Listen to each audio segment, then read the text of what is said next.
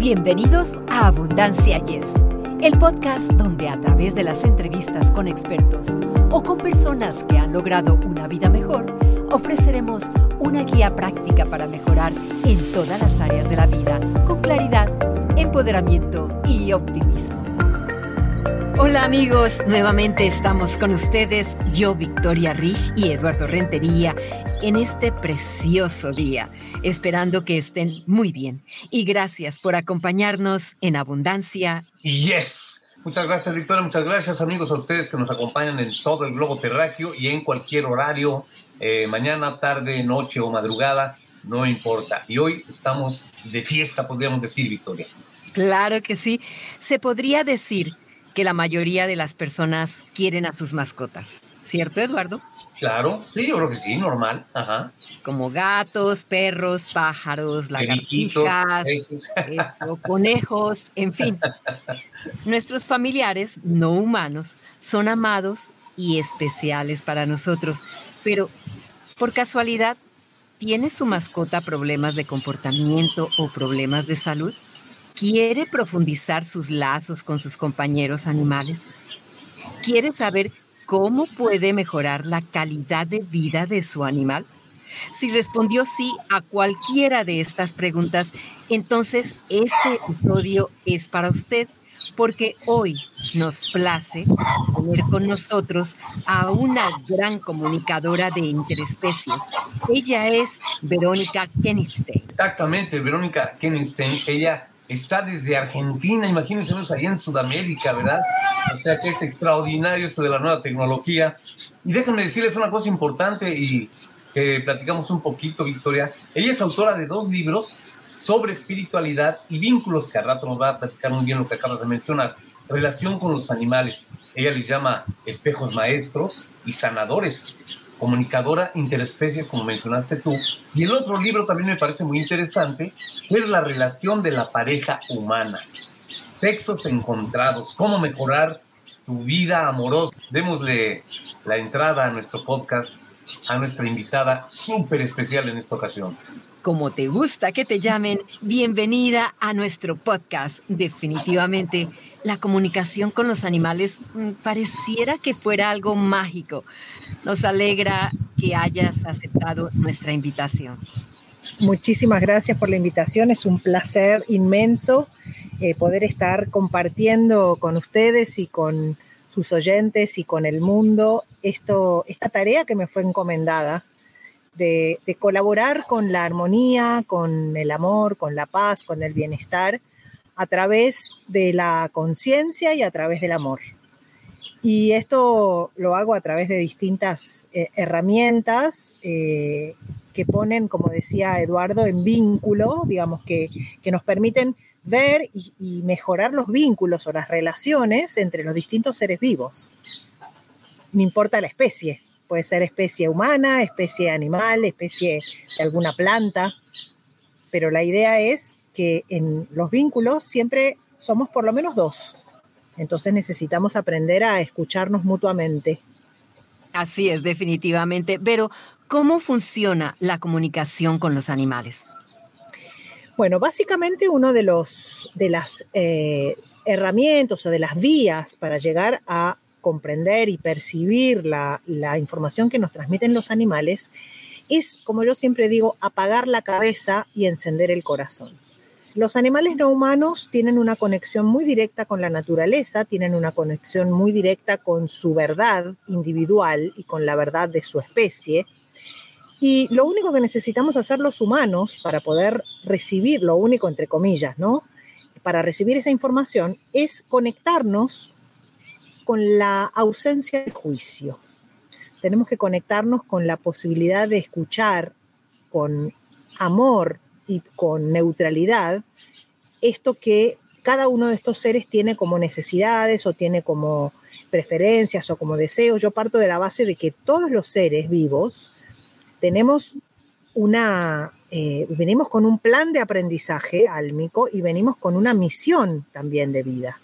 Y eso está acompañado por un montón de cosas, por deseos, por emociones, por pensamientos, por eh, posibilidades de hacer acuerdos. Entonces, ¿Cómo se hace?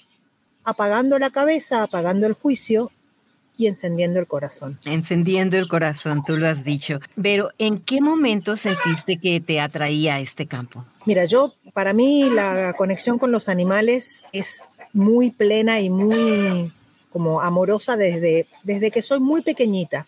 Yo siempre digo que mi relación y mi amor por los animales viene desde antes de haber nacido, ¿no? Desde la panza de mi mamá. Siempre tuve una conexión muy, muy, muy profunda con los animales. A mí siempre la, la sensación de, me preguntan, ¿qué es lo que más feliz te hace en el mundo? Y es estar con animales.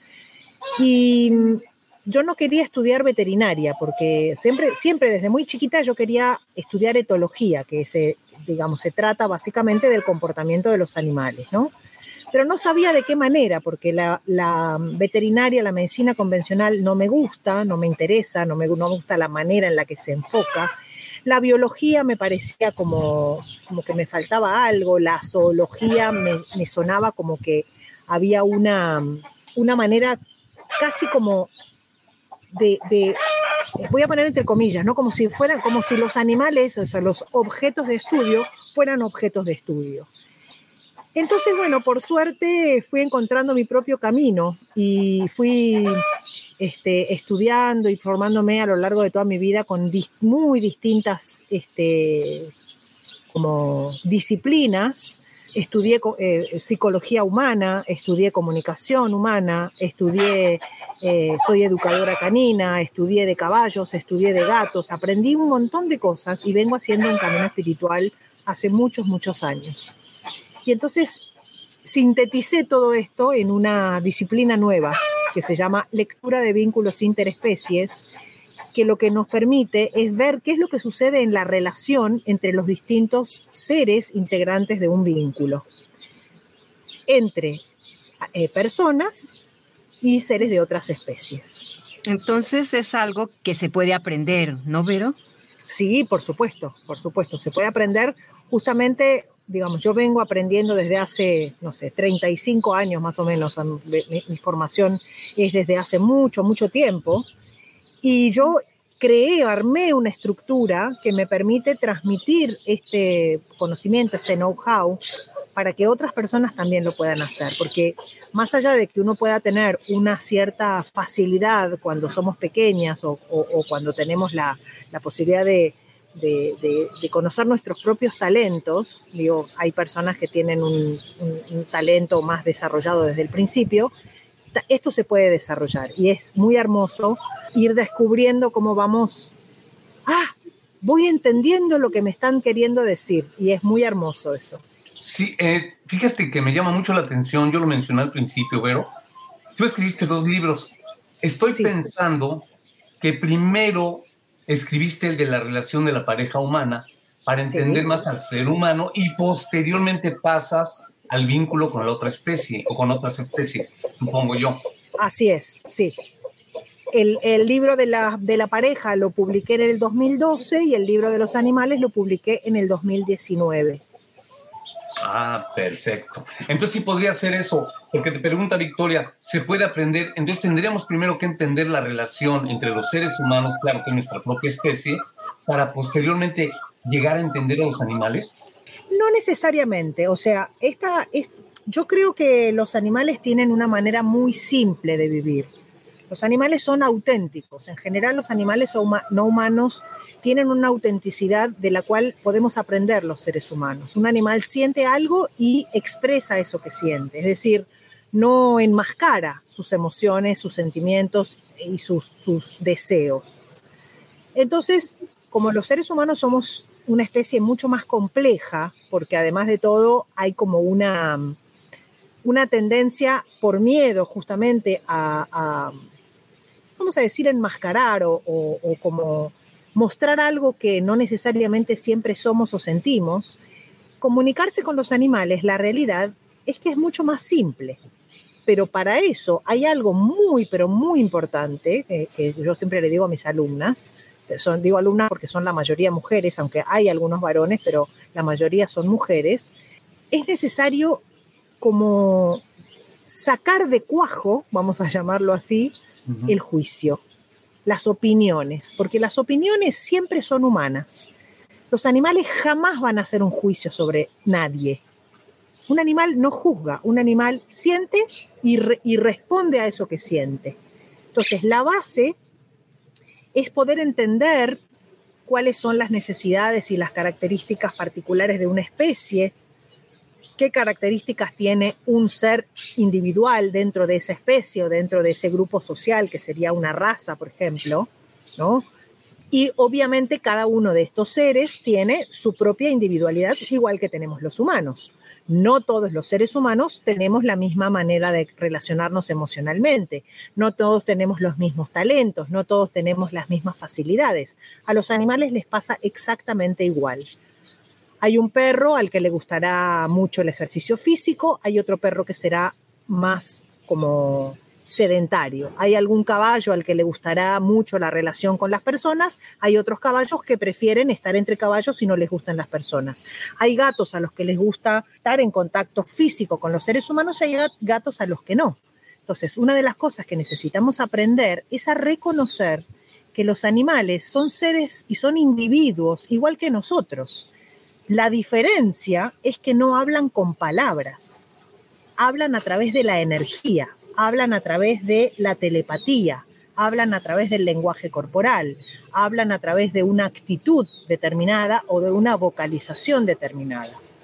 Entonces, aprender todas estas, todas estas recursos, todas estas vías, son los que es, es algo que nos va a permitir luego poder comprender qué es lo que nos está diciendo un animal en particular cuando tiene algún problema de comportamiento, que en general está originado en una situación de estrés, y cuando tiene algún problema de salud, que en general también está relacionado con alguna situación de estrés o de desequilibrio en, el, en la familia en la cual vive. Definitivamente tenemos que aprender muchísimo de ellos y sobre todo me gustó lo que dijiste, ellos no juzgan. ¿Qué tipo de animales ah, comparten actualmente tu hogar y cuántos tienes?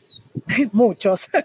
bueno, en este momento comparto mi, comparto mi casa con dos perras, tres yeguas, un gallo, tres gallinas y once gatos. Eh, yo originalmente vivía con dos gatos, llegué a esta casa donde estoy viviendo ahora y había tres gatos que no estaban castrados. Tuvieron gatitos, las gatas, tuvieron nueve gatitos uno de los gatitos se perdió, se fue y no volvió. Otro de los gatitos logré darlo en adopción y me quedan mis dos gatos, las dos madres y siete de los cachorros. El padre se fue porque dijo, no aguanto más a estos cachorros y se fue. Y se fue. Desapareció. Y se fue. Qué raro. pero, ¿cuáles son algunas áreas en las que tú puedes ayudar? Bueno, hay varias eh, posibilidades de, digamos, para mí, una comunicación interespecies o una lectura de vínculos interespecies siempre tiene que tener un propósito, siempre tiene que tener un para qué. Una, algo por curiosidad meramente no sirve. Entonces, por ejemplo, podemos ver cuál es la causa de algún problema de comportamiento, podemos tener una mirada diferente de, de un problema de salud y ver con qué tiene que ver en esta familia esa disfunción en el cuerpo del animal podemos preguntarle qué prefiere en una situación determinada, podemos contarle, eso igual para eso no me necesitan a mí, ¿no? Podemos contarle al animal algo que va a suceder en su vida, como por ejemplo una operación, llevarlo al veterinario, una mudanza, que va a venir algún animal nuevo. Le podemos preguntar si estaría dispuesto o dispuesta a que viniera un integrante nuevo animal de la familia. Podemos hacer acuerdos nuevos de convivencia. Podemos preguntarle sus mensajes después de la desencarnación, cuando se mueren, qué es lo que nos dejan como legado. Podemos saber cuál es su misión en nuestra vida. Podemos preguntarles si hay algo que prefieran en una situación particular, eh, entre muchas otras posibilidades. Pero básicamente esas son como los, propósitos básicos de la, de la comunicación con los animales. Y cuando no sabemos, pero todavía no nos podemos comunicar con ellos porque no entendemos ese lenguaje, ¿cómo podemos servir mejor a nuestras mascotas? Ya regresamos después de esta breve pausa. Radio Ritmo Latino, el señor Oronia, te invita a ver su programa Ni Reinas ni Cenicientas, creado por y para las mujeres, todos los miércoles a las 9 de la noche en las plataformas de Facebook y YouTube. Radio Ritmo Latino. Bueno, en principio a mí no me gusta la palabra mascota, como tampoco me gusta la palabra dueño o propietario, porque tanto la palabra mascota como la palabra dueño o propietario indica que ese ser al cual me estoy refiriendo es un objeto, una cosa. Y yo creo que los animales son sujetos, son seres de derecho. Entonces, una de las primeras cosas que yo siempre le digo a, las personas en relación con mejorar el vínculo con sus, con sus compañeros animales es hacer silencio, nuevamente apagar la cabeza, para poder recibir esa información que el animal me está dando con su actitud, ¿no? Por ejemplo, muchas veces, voy a poner un ejemplo con los gatos. Los gatos, no todos los gatos son seres a los que les gusta el contacto físico.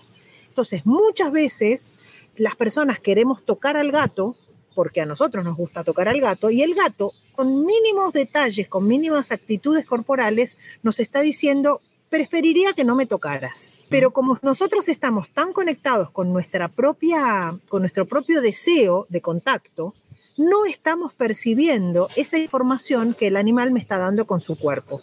Entonces, por ejemplo, hay un mínimo retraimiento del cuerpo, o sea, el gato se tira para atrás. Es casi imperceptible. O tira las orejas para atrás, o pone los bigotes, o corre la, o, se, o corre la cabeza, o corre la patita.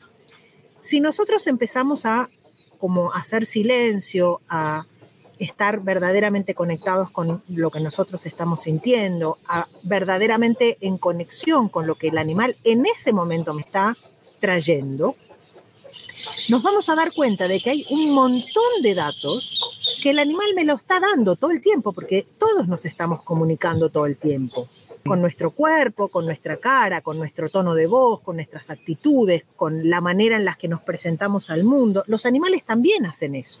Entonces, lo que podemos hacer como para poder contribuir a mejorar nuestra relación es básicamente hacer silencio de nuestra mente y de nuestra cabezota que hace que todo el tiempo está pensando para poder conectarnos de corazón a corazón con ese ser que tenemos en ese momento enfrente.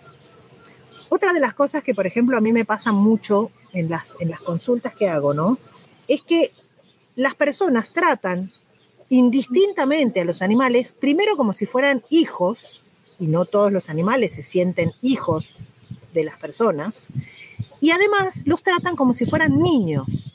Entonces, excepto que el gatito sea un bebé o el perrito sea un bebé, un gato adulto o un perro adulto es un adulto.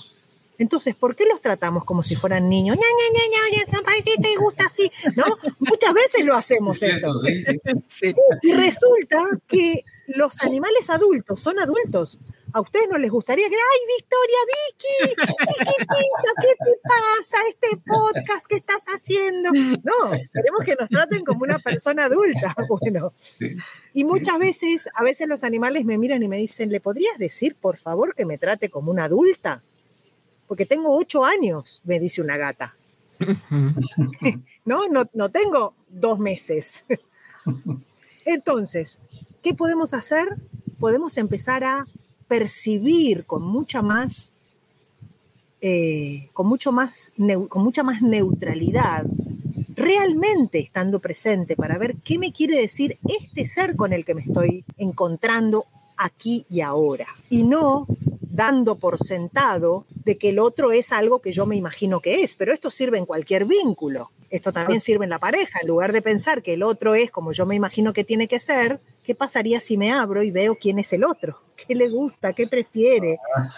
Pero, ¿cuál es la mejor manera de ayudarles cuando están padeciendo alguna enfermedad? Voy a partir de la base de lo siguiente. Yo creo, realmente lo creo, que todas las enfermedades son en realidad un aviso amoroso de que lo que está sucediendo a nivel físico no se condice o no concuerda con lo que sucede a nivel de necesidad del alma.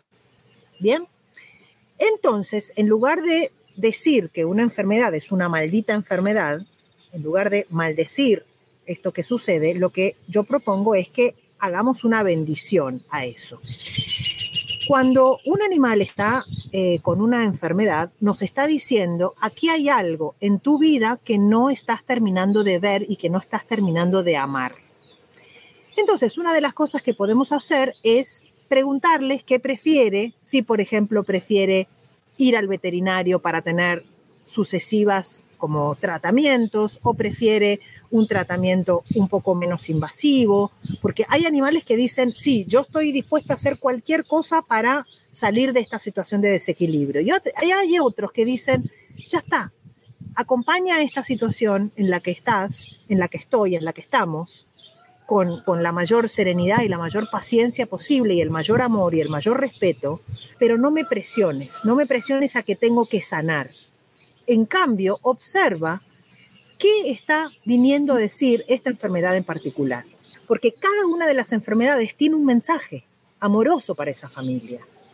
Voy a poner un ejemplo que pongo siempre, cuando hay en, un animal un problema de piel, eso, como la piel, como órgano, tiene la función de poner límites y de separarnos del afuera o de unirnos con el afuera, cuando hay un problema de piel, puede haber un problema de sensación de invasión de la familia, de la parte humana, puede haber una sensación de abuso, puede haber una sensación de que necesito ser tocada y no estoy siendo tocada lo suficiente, eh, puede haber una sensación de que necesito aprender a poner límites adecuadamente porque no los estoy sabiendo poner. Entonces, en lugar de decir, ay, voy a darle un, un antiinflamatorio o un corticoide para sanar el problema de piel, necesito ver en mí como humana qué es lo que está sucediendo que hace que mi perra tenga problemas en su piel. ¿Se entiende esto?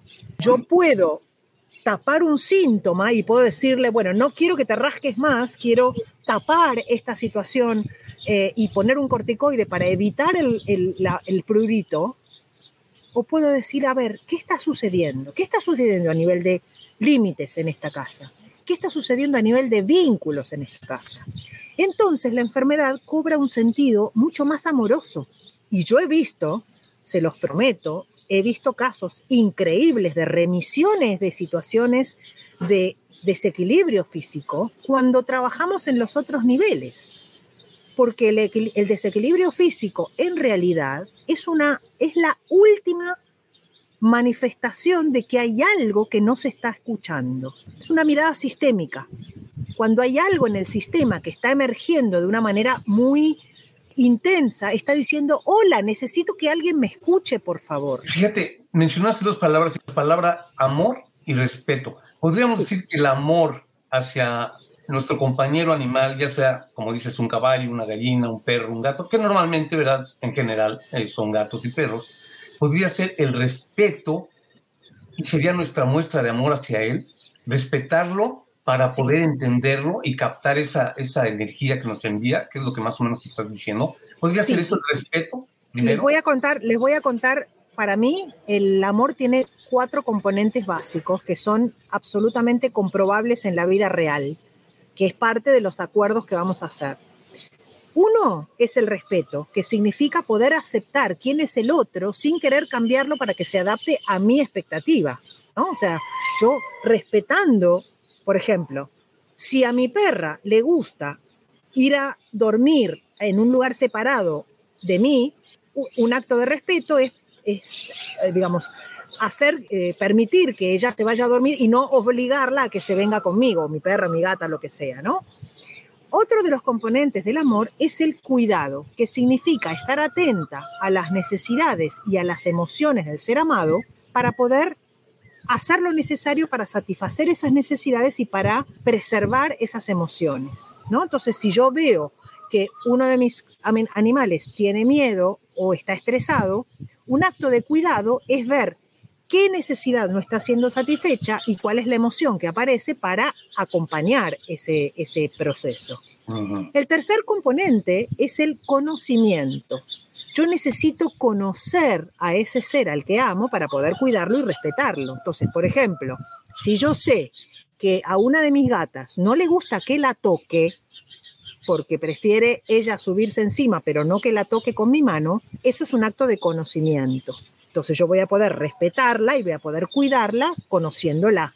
si a mí me, si yo sé que eh, para una de mis yeguas la presión es algo que a ella le genera como una reactividad, yo voy a ser lo suficientemente, digamos, conociéndola, sabiendo eso, yo voy a ser lo suficientemente atenta para cuidar y respetar esa situación en la cual esa presión le resulta demasiado. Y el cuarto componente del amor es la responsabilidad, que significa básicamente la habilidad de responder.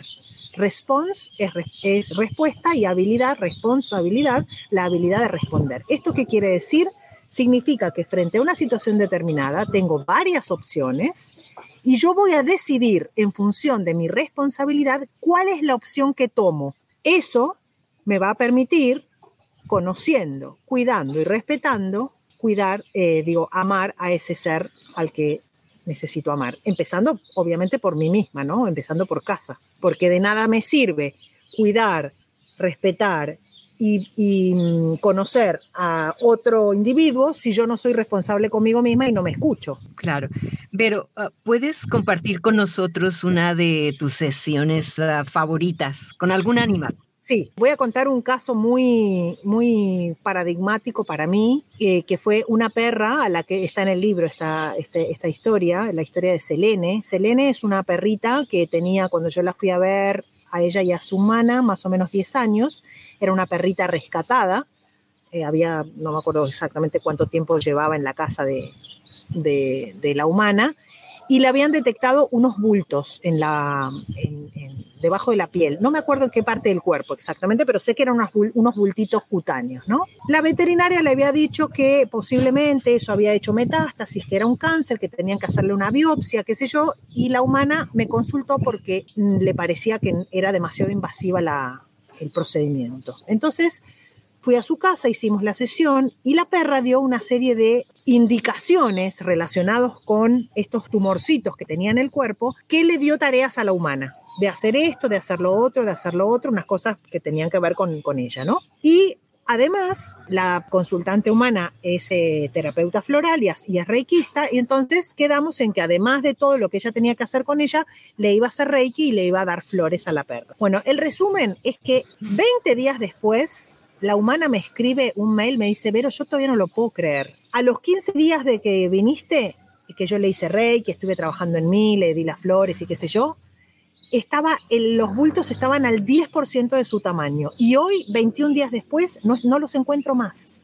Oh. O sea, había remitido el tumor haciendo el trabajo que la persona tenía que hacer más las flores y el reiki. Bueno, otro de los casos también era un, un caballo que estaba con un problema pulmonar respiratorio bastante severo, como hacía cuatro meses, le habían dado antibiótico, le habían dado corticoide, le habían dado, bueno, todo lo que ustedes imaginen, cuatro meses.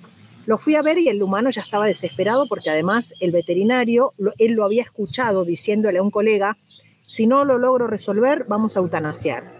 Unas cosas que algunos veterinarios hacen que a mí me parece una locura, ¿no? Pero bueno, el asunto es que el caballo le dio también toda una serie de, de propuestas que tenían que ver con el humano y además le pidió que lo sacara de ese campo que no le, gustaba, no le estaba gustando ese lugar para él y para el humano. Bueno, conclusión, se van de ese campo a, a la semana, trabajó con homeopatía y trabajó con flores y qué sé yo, en 15 días el caballo estaba curado. Se le había curado el tema pulmonar.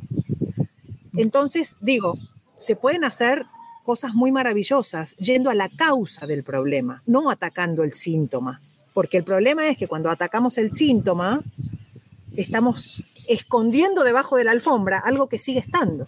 Pero los animales entienden todo, todo lo que decimos. Todo, entienden todo. Pero básicamente, más allá de las palabras, lo que los animales perciben es nuestra intención, nuestra emocionalidad, o sea, nos, tienen una capacidad de hacer como un escaneo de nuestro estado emocional y mental y energético, pero además tienen una maravillosa capacidad de percibir información desde el punto de vista intuitivo o telepático. Entonces, ¿qué recibe un animal? Recibe una imagen mental de eso que nosotros le estamos transmitiendo. ¿Para qué nos sirven a nosotros las palabras? Para que nosotros podamos hacernos esa imagen mental que el animal va a recibir.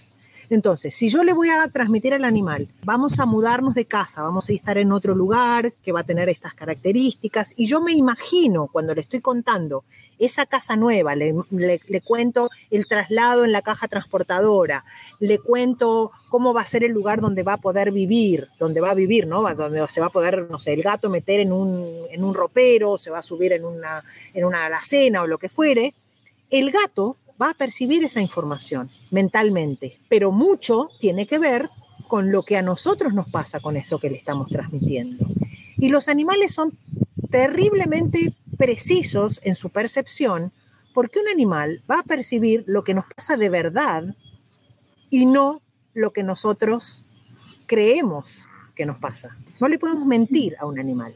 Mm. Entonces, yo al animal le puedo decir, no tengo miedo, no tengo miedo, no tengo miedo, y estoy muerta de miedo, el animal va a sentir mi miedo. Siente la energía.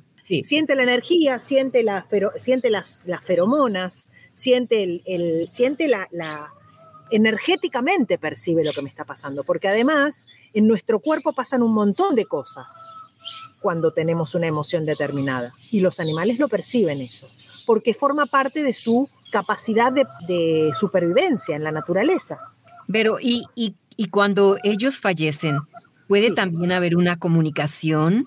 Sí, claro, porque nos estamos comunicando con el alma del animal. Entonces, básicamente, una de las cosas más importantes a tener en cuenta cuando estamos haciendo una lectura o una comunicación con alguien que trascendió, no importa la especie, lo que vamos a percibir es información que está en el campo energético, pero que tiene que ver, entre otras cosas, con lo que le pasa a quien queda vivo. Hay algo relacionado con, con como, como, como si fuera una unión entre todos los nodos de una red. En esa unión, en esa comunicación entre los distintos nodos, hay un montón de información todos tenemos posibilidad de acceder a esa información. Lo que pasa es que estamos tan llenos de pensamientos y tan llenos de prejuicios y tan llenos de, de lo que nosotros ponemos sobre las situaciones, que no lo podemos recibir. Por eso la comunicación con los animales es, una, es un acto muy sutil, ya sea en vida o después de haber desencarnado. Pues sí, sí, muy, interesante. Fíjate, podría ser, mira, yo de niño, eh, le platicé alguna vez a Victoria, tuve muchos, eh, muchos este, animalitos, me gustaban los perros, tuve perros, tuve gatos, pericos, pajaritos, tuve hasta este, camaleones, eh, ratas blancas, en fin, de niño y todo. Y fíjate que ahora grande, no sé, y esto sería un mensaje para mucha gente, pero quiero que lo, lo, digas tú. Yo pienso que una forma de respetar, por eso te mencioné la palabra respeto, en esta, a esta altura de mi vida, mucha gente aquí donde yo vivo, el administrador me dice que yo debería tener un, un, un, este, un animalito que me acompañara, ¿no? Aquí donde vivo hay mucha gente que tiene perros, gatos, etc. Y yo fíjate que no quiero porque como sé lo que es tener un animal, sé tener una responsabilidad. Y digo, si no la puedo hacer ahorita, creo que sería peor. He visto muchos casos donde dices, le compran un perrito, un gatito al niño, después se cansan, ya no lo quieren y lo abandonan. Pero no hacer ahorita la responsabilidad que no voy a poder cumplir. No sé si sea una forma de respeto o estoy mal, pero... No, está perfecto. Es un acto, es un acto de responsabilidad, porque justamente por eso nombré los cuatro componentes del amor, porque para poder cuidar a alguien necesito, o sea, eh, los cuatro están interrelacionados. Entonces, si yo me doy cuenta de que hay algo que el animal necesita que no le voy a poder dar, ejemplo, un perro necesita pasear dos veces por día. Siempre. Yo vivo en un lugar que tiene 6.000 metros y las perras pasean todos los días, salen a caminar a la calle todos los días. Entonces, si yo me doy cuenta de que no voy a poder darle eso que el animal necesita por una necesidad de su especie, es preferible no tener, no, no, no convivir con ese animal. O sea, me parece que está perfecto lo que estás haciendo, porque si no sería un acto de egoísmo, ¿no? Y no de cuidado, respeto y responsabilidad por el otro, ¿no? Me quitas un peso de, de encima. Porque todo el mundo me regaña aquí, hasta mis hijos, que le digo, hijo, es que yo ya, ya, o sea, sí me gustan, me dicen, es que no te gustan los, los, este, los perros. Le digo, sí, tuve perros, tuve perros y tuve varios perros, pero siento que ahorita, a estas alturas, pues ya no le podría ayudar la misma atención a, a, ese perrito que tuviera. Y no me quiero echar la responsabilidad, si no, como dices tú, si no la voy a poder cumplir mejor. No exactamente, exactamente, exactamente. Me parece, me parece muy responsable de tu parte. Pero para la gente que desea comunicarse contigo, ¿nos podrías decir cómo lo pueden hacer? Sí, pueden entrar en mi página web que es veronicakenigstein.com o si les resulta más fácil, entren en habloconanimales.com y de ahí les va a llevar a la página grande que tiene todas las propuestas de lo que yo tengo para, ofrecer. También pueden entrar en las redes, eh, vero.habloconanimales, que ahí tienen un montón de información en Instagram y en Facebook. Y bueno, estoy aquí disponible para lo que pueda ser útil, para acompañar a mejorar la, la vida de todos los seres vivos, valga la redundancia. Y también esta información, claro, lógicamente que la encontrarán en las notas de este episodio. Algunas palabras finales sobre los animales y lo que te han enseñado, Vero.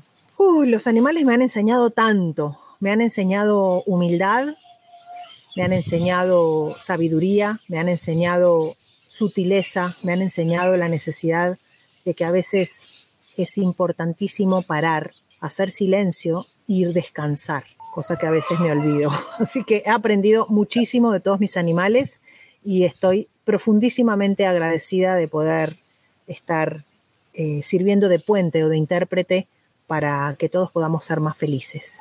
Estamos muy agradecidos contigo por regalarnos tu valioso tiempo y por compartir toda esa información con nosotros.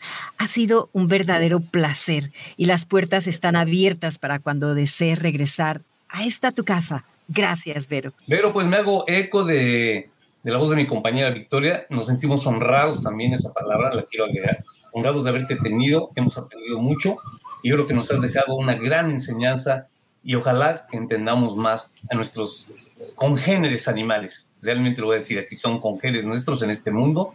qué bueno que te tuvimos y que no sea, como ya dijo Victoria, que no sea la última vez. A ustedes muchísimas, muchísimas gracias. Eh, es, ha, sido también para mí, como les dije en la, en la invitación que me hicieron, un honor y un placer haber compartido este rato con ustedes y con todos sus oyentes. Y gracias, una enorme gratitud. Gracias, gracias, gracias. Pero el honor es nuestro y así nos despedimos agradeciéndoles su fina atención. Esperamos que hayan pasado un rato agradable y los esperamos la próxima semana en otra edición de Abundancia. Yes. Nos vemos a la próxima. Para ustedes que están escuchando Abundancia Yes, realmente nos apoyan si pueden suscribirse en Apple Podcasts o Spotify y déjenos sus comentarios. Así nos ayudan a llegar a más personas y por ende a unirnos más y a vivir una vida mejor y con abundancia. Comparta este podcast.